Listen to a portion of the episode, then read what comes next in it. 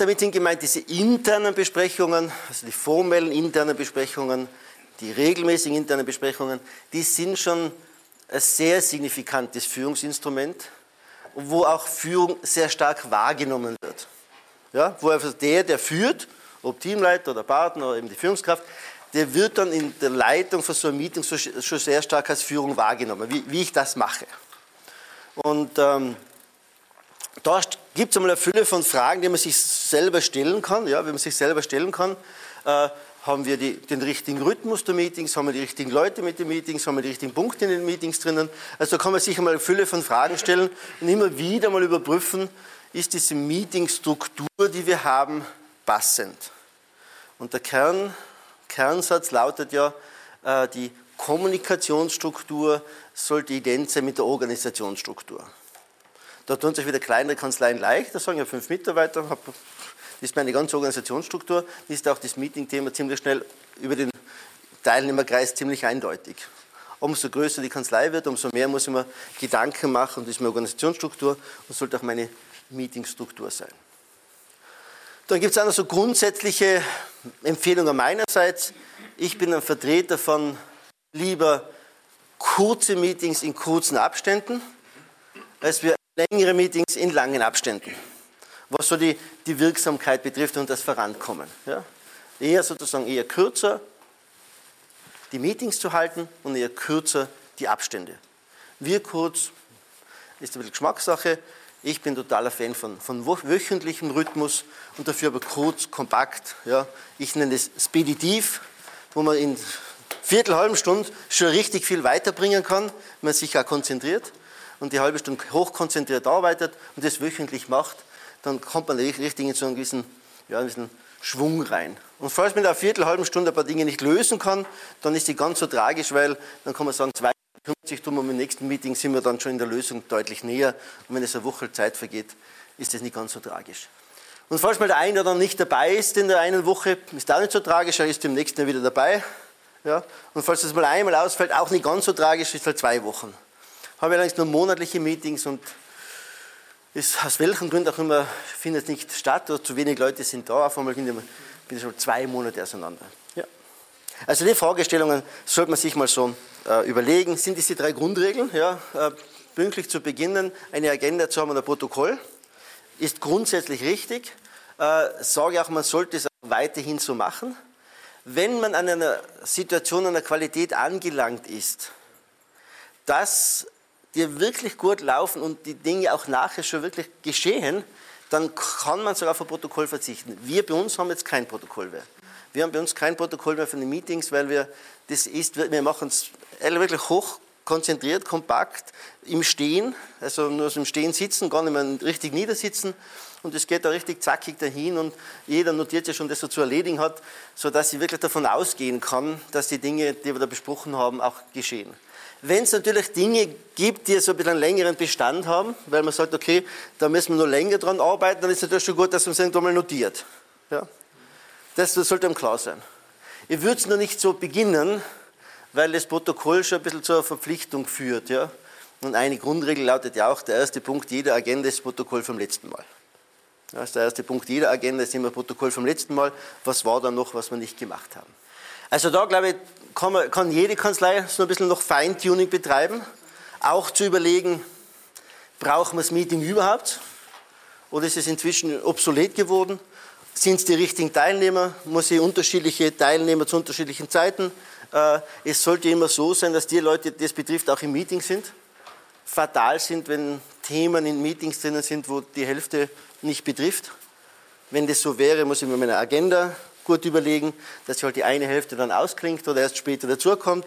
Also man kann da schon sehr viel immer wieder, immer wieder feintunen. Wenn es einmal so in Richtung wird, so same procedure as every year, so Miss Sophie, äh, wenn das jemand kennt, so Dinner for One, so, ja, dann, dann ist man irgendwie am falschen Weg. Ja, so, dann, dann würde ich wieder mal wieder dran, dran arbeiten, dass da ein bisschen wieder Bewegung reinkommt. Dann würde schon fast schon tot eine statische Angelegenheit. Man kann beispielsweise schon signifikant verändern, wenn ihr als Führungskraft euch mal an einen anderen Platz hinstellt. Ja, so muss man nicht mehr am gleichen Platz stehen oder sitzen. Und dann merkt man eh schon, wir, aha, mein Platz, wo ist mein Platz? Ja, nein, der ist nicht dein Platz, sondern wir bewegen uns ja auch. Ja, wir, und das Ziel sollte ja sein, dass nach so einem Meeting, jetzt bleiben wir bei diesen regelmäßigen, ja, regelmäßigen kurzen Meetings, die Leute, die da dabei sind, wieder hochenergetisch rausgehen, wissen, was sie zu tun haben, ihre Fragen losgeworden sind und ein gutes Gefühl haben. Ja. Das können jetzt fachliche Dinge sein, Fach schon fix. Ja. IT-Dinge sein, kann auch IT schon fix geben. Es kann organisatorische Dinge sein, wo vielleicht dann in einem größeren Zusammenhang sind. Ja, da kann, kann ich den, den einen Tipp geben, weil es einfach von der Struktur, von der Größe der Kanzlei abhängt. In einer kleinen Kanzlei wöchentlich fünf Leute zusammen, eine halbe, dreiviertel Stunde, zack, da habe ich so viel erledigt und so viel kommuniziert. Das Verrückte in Steuerberatungskanzleien ist ja, dass ja das Wissen von einem Mitarbeiter, das unter den untertags gewinnt, seine neuen Erkenntnisse, ist, wenn es gut geht, noch bis zum, in der klassischen Arbeitssituation, bis zum Gegenüber schaffen. Aber dann nicht mehr weiter. Das ist eine typische Situation. Der Mitarbeiterin oder der Mitarbeiter hat was entdeckt, erkannt, da geht irgendwas technisch besser oder fachlich was mitbekommen oder irgendwie so Erkenntnis. Sagt vielleicht noch der Zimmerkollegin, hat, boah, hast du schon gehört und das geht ja so.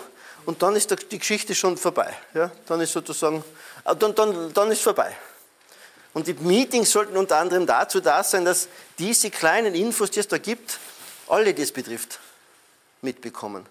Und wenn man diese Führungsinstrumente, wir kommen noch zum Management by Walking Around, auch noch kombiniert und nicht beim Management by Walking Around eben das mitbekomme, dann ist das Einfachste zu sagen, hallo, der Punkt super gut, übrigens am Montag wieder, kannst du zwei Minuten vorstellen, damit es die anderen auch wissen.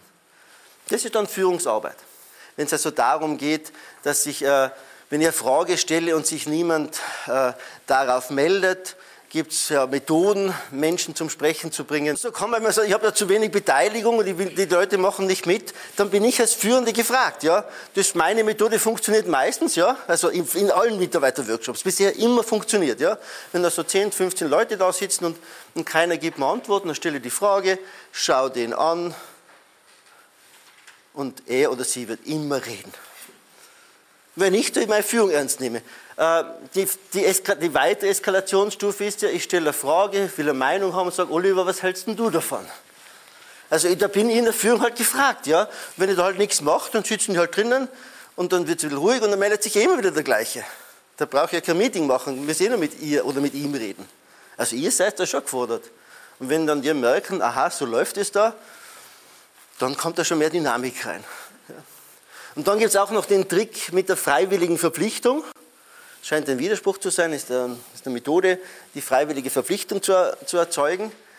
Ähm, weil meistens ist in so Meetings auch was zu tun. Ja, irgendwie kommt ja was, man muss was machen. Ja? Und erkennt vielleicht die Situation, wenn man langsam erkennt, hoppala, jetzt geht es um Arbeit ausfassen. Ja, auf einmal merkst du, wie so die Köpfe runtergehen, so, man fängt an da irgendwas kritzeln und schaut irgendwie, ja, ja, nicht rausschauen, so ungefähr, ja. Kennt ihr die Situation?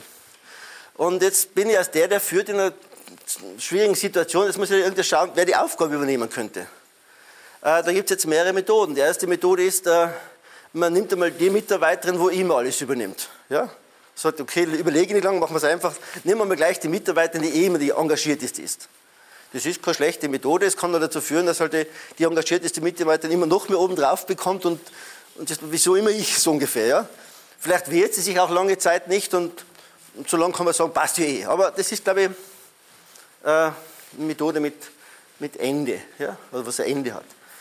Die zweite Methode könnte sein, ich versuche das gerecht zu verteilen. So im Sinne, wir hatten noch gar nichts ausgefasst. Ja? Hm, du hast noch nichts, machst du mal. Ja? Äh, ist auch eine Methode. Ich habe noch so eine dritte Methode äh, im Angebot, diese freiwillige Verpflichtung. Äh, scheint ein Widerspruch zu sein. Und zwar, ich beschreibe die Aufgabe, was das zu tun ist, und sagt dann, ähm, ich fange an einer Stelle an. Wer die Aufgabe nicht übernehmen möchte und nichts beitragen möchte, sagt einfach nur weiter. Und derjenige, der das übernehmen möchte, was beitragen kann, der sagt, okay, ich mach's. Ja, dann fangen wir ein Eck an und äh, beschreibt die Aufgabe, sagt, legen wir mal los. Ja? dann sagt der Erste vielleicht weiter, der Nächste sagt weiter, ich weiß es nicht. Jetzt wird sie denken, was passiert, wenn alle weiter sagen. Oder? Sagen, sagen die ganze Runde sagt weiter. Sage ich, super, jetzt habe ich die anderen beiden Methoden aber immer noch. Also ich kann immer noch gerecht verteilen oder, oder sage, okay, dann bestimme halt ich. Erstaunlicherweise mit der Methode bleibt irgendwo in dem, in dem 10er, 5er, wie viel es halt sind, kommt also, okay, mach's eh. Da hat er sich freiwillig verpflichtet. Das Einzige, was mal passieren kann bei der Methode ist, dass sich jemand äh, dazu meldet, der, der überfordert wäre damit. Also jetzt machen wir nicht eine komplexe Geschichte für die Verbesserung des Qualitätsmanagements und äh, der Lehrling drei Monate gerade da sagt, ich mach's. Das, das kann nur passieren, ja? Ja, das kann passieren, ja? Aber dann habe ich immer noch eine gute Chance, sage, ey, finde sensationell dein Engagement und jetzt noch bitte, wer wird den Lehrling unterstützen bei dieser wichtigen Aufgabe? Und dann ist, kommt dann ein zweiter noch dazu. Das ist Führung. Ja, sie sagt, da muss, da muss was passieren in der halben Stunde. Ja? Oder wie lange es auch immer dauert. Und da bin ich als Führungskraft echt dann gefordert. Und dann, dann geht da wirklich was weiter. Also Etablierung von einer richtig guten Meetingkultur, die speditiv ist, in diesen regelmäßigen Meetings, in kleinen regelmäßigen Meetings, das bringt der Unternehmen, Organisation richtig weiter.